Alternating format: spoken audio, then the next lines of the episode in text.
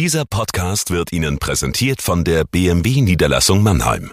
Bei uns finden Sie die größte Auswahl an BMW Neu- und Gebrauchtfahrzeugen in der Metropolregion Rhein-Neckar. Darüber hinaus sind wir Ihr Kompetenzzentrum für Elektromobilität. Überzeugen Sie sich selbst und besuchen Sie uns. Auch online unter bmwmannheim.de. Wir heißen Sie herzlich willkommen. Und jetzt viel Freude beim Zuhören.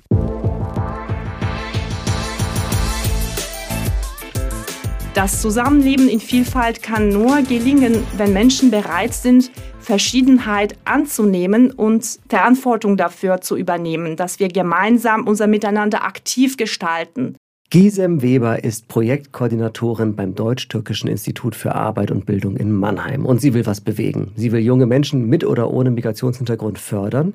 Ihr geht es aber auch um Berufs- und Demokratiebildung. Und sie will den hier lebenden Türken das Grundgesetz nahebringen.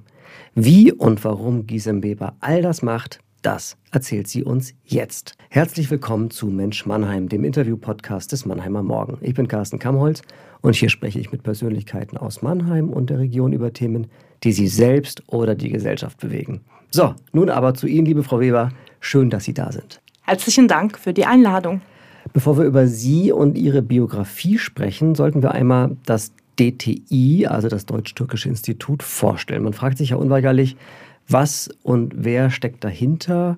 Das DTI ist ja ein Verein und gleichzeitig ein selbstständiges sogenanntes An-Institut der Hochschule der Wirtschaft für Management. Richtig, ne? Ja. Und ähm, fangen wir erstmal damit an. Also wie kam es zur Gründung dieses Instituts? Das Deutsch-Türkische Institut wurde in 2012, also fast genau zehn Jahren, in Mannheim gegründet.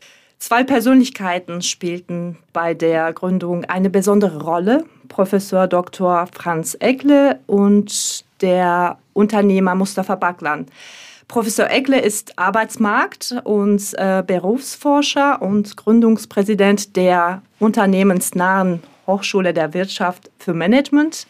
Und Suntat war damals erstes Partnerunternehmen der neuen Hochschule.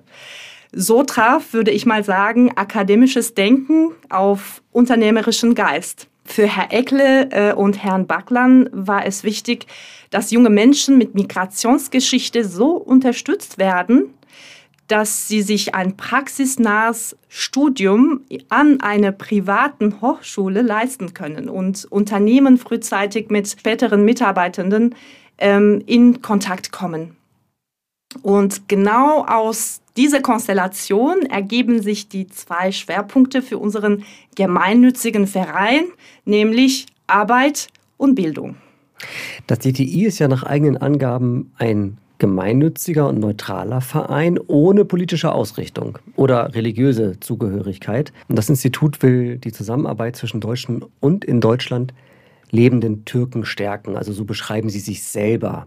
Wo sieht denn das Institut die größten Defizite hier im Miteinander? Mannheim, unsere Stadt, ist geprägt von der Vielfalt der Individuen, welche eine der wertvollsten Ressourcen eigentlich der Menschheit ist. Die Vielfalt birgt aber auch Spannungspotenzial. Ähm, Vielfalt heißt Verschiedenheit. Das heißt, dass andere Menschen anders sind und sein können, als ich es bin. Jemandem, der anders ist, begegne ich am besten, wenn ich bereit bin, ihn kennenzulernen und zu verstehen. Diese Bereitschaft ist nicht immer gegeben. Wir ziehen uns so häufig zurück in den Kreis derer, die so sind wie wir selbst und so denken wie wir selbst. Das Zusammenleben in Vielfalt kann nur gelingen, wenn Menschen bereit sind, Verschiedenheit anzunehmen und Verantwortung dafür zu übernehmen, dass wir gemeinsam unser Miteinander aktiv gestalten. Mit zahlreichen Kooperationen äh, mit verschiedenen Organisationen, die in der Stadtgesellschaft aktiv sind, bietet das Deutsch-Türkische Institut unter seinem Dach diese Möglichkeit, aktiv zu sein. Und wir bringen Menschen zusammen. Politik für sich genommen trennt häufig, aber Wirtschaft und Kunst verbinden. Das sind ja hehre Ziele. Wie werden die möglich gemacht? Also woher kommt äh, das Geld für das Institut?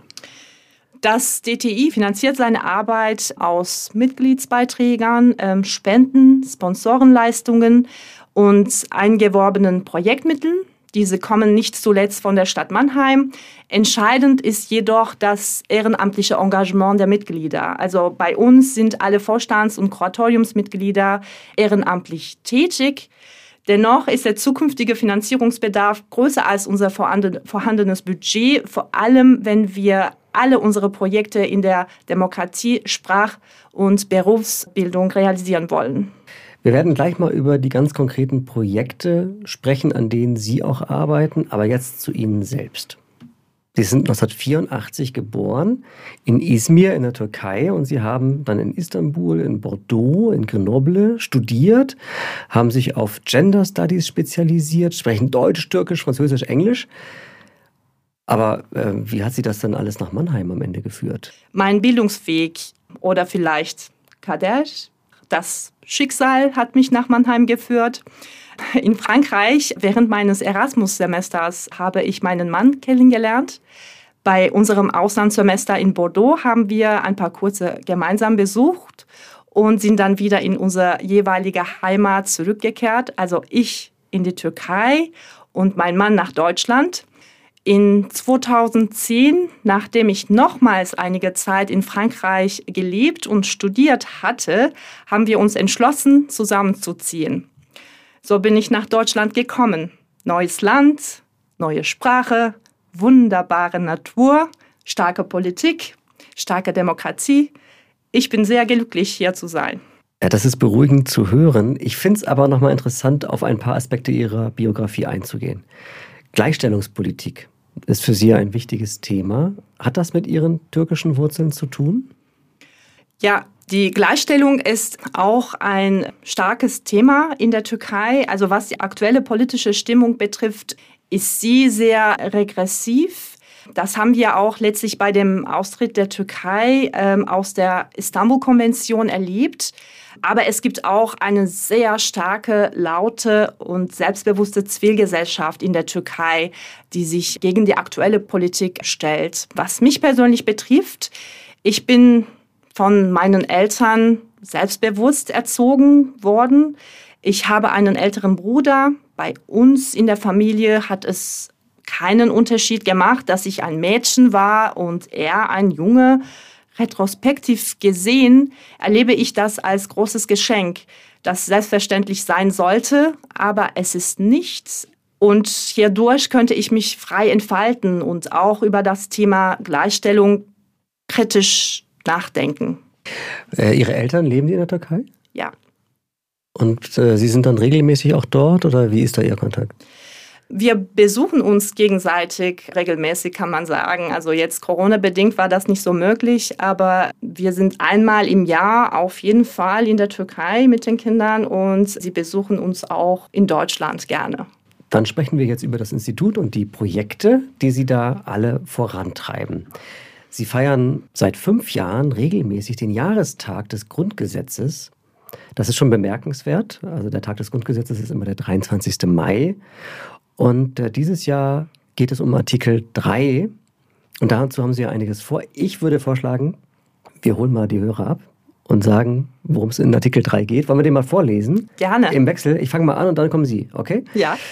Also, Absatz 1. Alle Menschen sind vor dem Gesetz gleich. Absatz 2.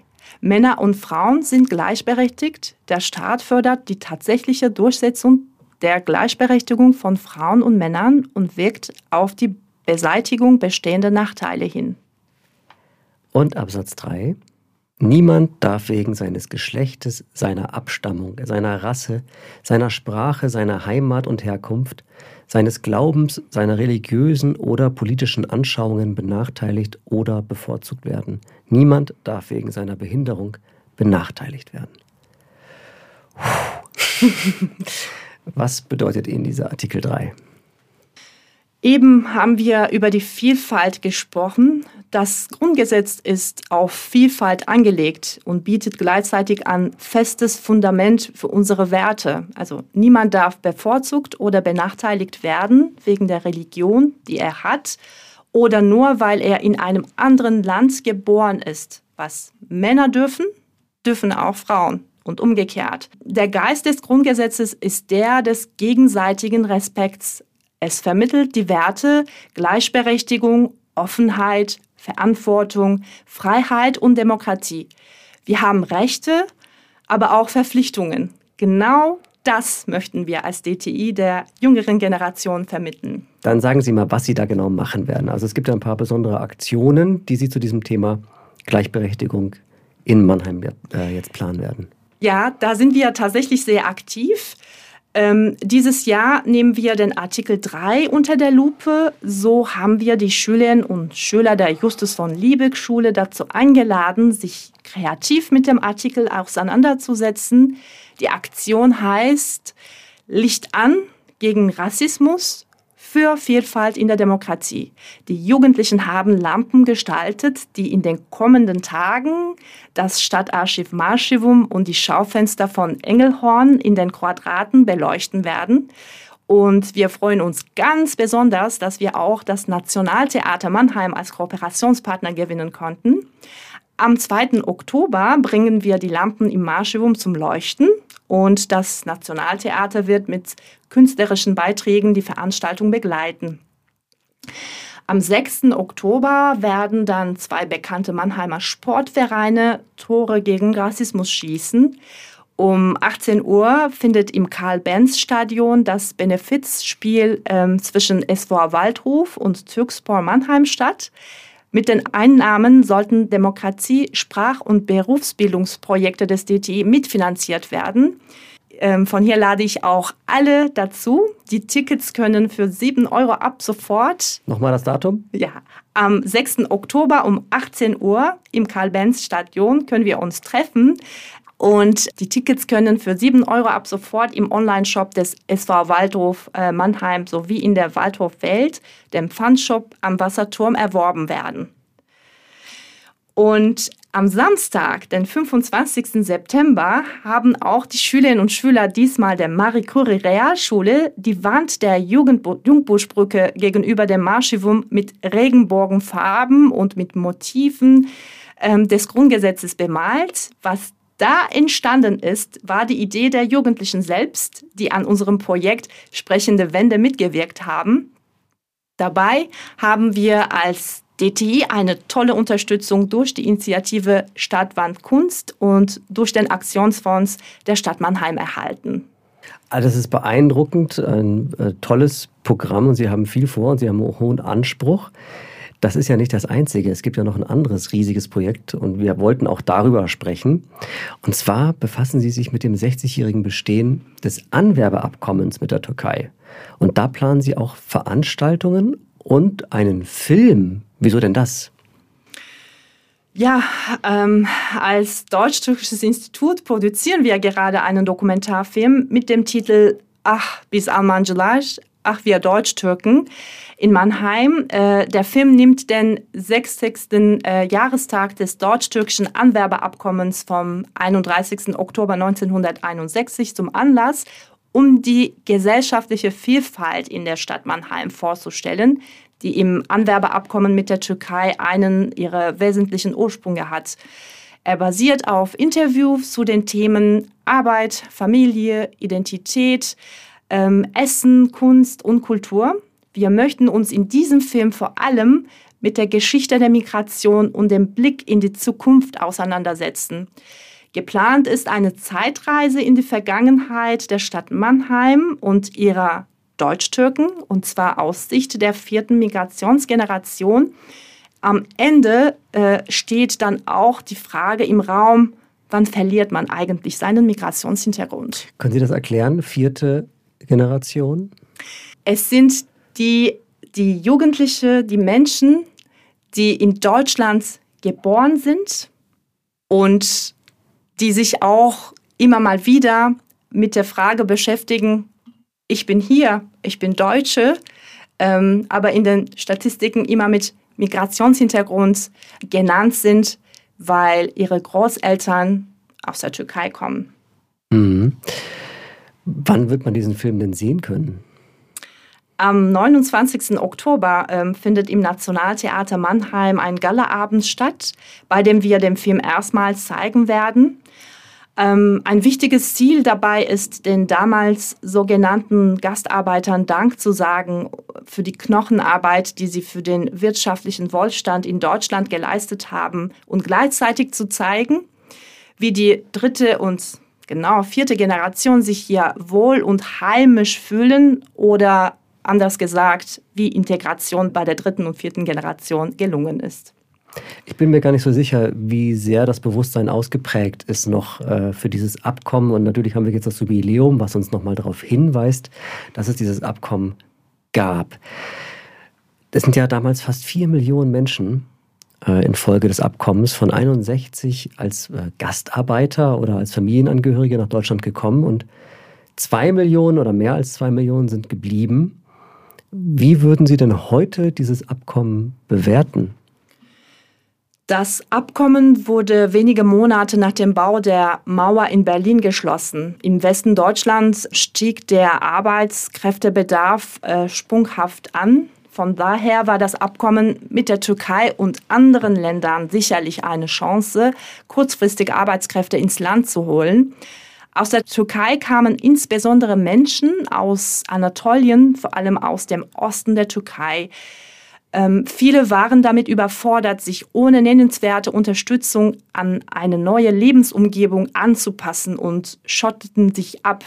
Auf der anderen Seite waren die Türken, aber auch viele andere sogenannte Gastarbeiter den Deutschen fremd. Das traf damals auch für die Italiener zu. Der Schweizer ähm, Schriftsteller Max Frisch schrieb im Vorwort zu seinem Buch Siamo Italiani den äh, viel zitierten Satz, man hat Arbeitskräfte gerufen und es kommen Menschen. In einer langfristigen Be Betrachtung, und ähm, das kann man nach ähm, 60 Jahren schon sagen, war das Abkommen eine gute politische Entscheidung, weil es eben nicht nur Arbeitskräfte, sondern Menschen nach Deutschland brachte, die das Land und seine Gesellschaft vielfältiger, offener und erfolgreich gemacht haben. Nicht alle Möglichkeiten wurden ausgeschöpft, zum Beispiel die Aufnahme der Türkei in die Europäische Union ist aus der Annäherung der beiden Länder nicht gefolgt. Ein Window of Opportunity war zu Anfang des neuen Jahrhunderts offen. Nun scheint es geschlossen worden zu sein. Gab es da zu wenig Ehrgeiz äh, von deutscher Seite, auch diese Menschen und nicht nur die Arbeitskräfte willkommen zu heißen und als Teil der Gesellschaft aufzunehmen? Ähm, schwer zu sagen. Es gab sicherlich Jahre, in denen sich ähm, Deutsche und Türken aus unterschiedlichen Gründen nicht grün waren. Inzwischen ist Deutschland aber viel stärker als in den ersten Jahrzehnten nach der Anwerbung ein Land der Vielfalt geworden. Das trifft insbesondere für Mannheim zu. Viele Menschen, die aus der Türkei nach Deutschland gekommen waren, haben die deutsche Staatsangehörigkeit angenommen und die Zahl der Heiraten mit binationale Herkunft haben deutlich zugenommen. Dazu gehöre ich auch. Und meine Kinder sind zum Beispiel getauft, ähm, tragen aber keine christlichen Vornamen. Das finden viele Menschen inzwischen normal und es ist auch normal. Und das ist gut so. Gab es denn genug Annäherung, also auch von beiden Seiten? Also gab es auch genug Integrationswillen von denjenigen, die gekommen sind? Ähm, die Frage kann man kaum in ein paar Sätzen beantworten. Ähm, gut laufen die deutsch-türkischen ähm, Wirtschaftsbeziehungen. Schwierig wird es bei islamistischen Aktionen, die außerhalb des Grundgesetzes stehen. Hier müssen wir doch mehr bei der Demokratiebildung ansetzen, insbesondere bei neu zugewanderten jungen Menschen und Geflüchteten. Aber kommen Sie und Ihre Podcast-Hörerinnen und Hörer doch zu unserem äh, wissenschaftlichen Kolloquium, äh, welches wir am 18. Oktober in Marschewum durchführen. Dabei geht es um die Frage, welches sind die ungehobenen Schätze der Migration und mit Impulsen zu Kultur und Herkunft sowie Politik und Wirtschaft. Ähm, da können wir viele weitere Antworten zu Ihrer äh, Ausgangsfrage erhalten. Ah, das ist doch mal eine gute Einladung. Jetzt kommen wir schon zum Ende unseres Gesprächs, liebe Frau Weber. Und Sie ahnen es, jetzt kommt ähm, die Bitte nach der Beendigung von folgenden drei Sätzen. Also, Nummer eins. Typisch türkisch ist Flexibilität. Äh, typisch deutsch ist? Disziplin. Heimat ist für mich. Plural. Aha. Heimaten? Geht's überhaupt auf Deutsch? Eigentlich ja. nicht, aber vom Gefühl her, ob das jetzt gramm grammatikalisch korrekt es ist oder nicht. Es gibt Heimaten. Ja, ja. Also das Wort ist im Duden vertreten. okay, super. Vielen, vielen Dank. Äh, toll, dass Sie da waren, Frau Weber. Danke für die Einladung.